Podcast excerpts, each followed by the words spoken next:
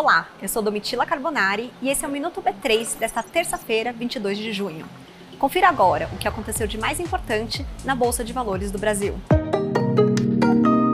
Hoje foi dia de lançamento de um novo ETF aqui na B3. O BOVX11 segue o índice mais importante e famoso da Bolsa Brasileira, o Ibovespa. Um dos diferenciais desse ETF é a possibilidade de investir em um produto referenciado pelo Ibovespa por um custo baixo. Com apenas 13 reais, é possível comprar uma cota do BOVX11, o que torna esse ETF bastante acessível para diversos perfis de investidores. Hoje também rolou na B3 um evento imperdível de um assunto quente do momento, ISD no mundo dos investimentos.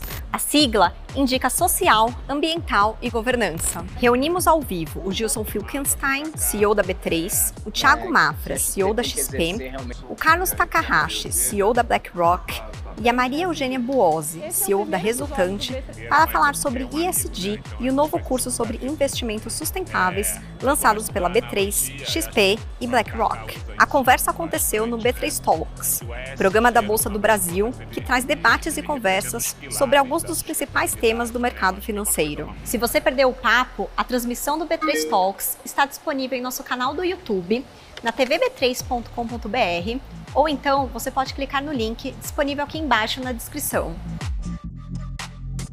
E o Ibovespa B3 fechou esta terça-feira em queda de menos 0,38%, aos 128.767 pontos. O Pão de Açúcar repetiu o desempenho de ontem e foi a companhia com melhor resultado, fechando em alta de 2,9%. O Minuto B3 vai ao ar de segunda a sexta-feira em nosso canal de podcast disponível nas principais plataformas, em nossas redes sociais, na tvb3.com.br. Boa noite, bons negócios e até amanhã!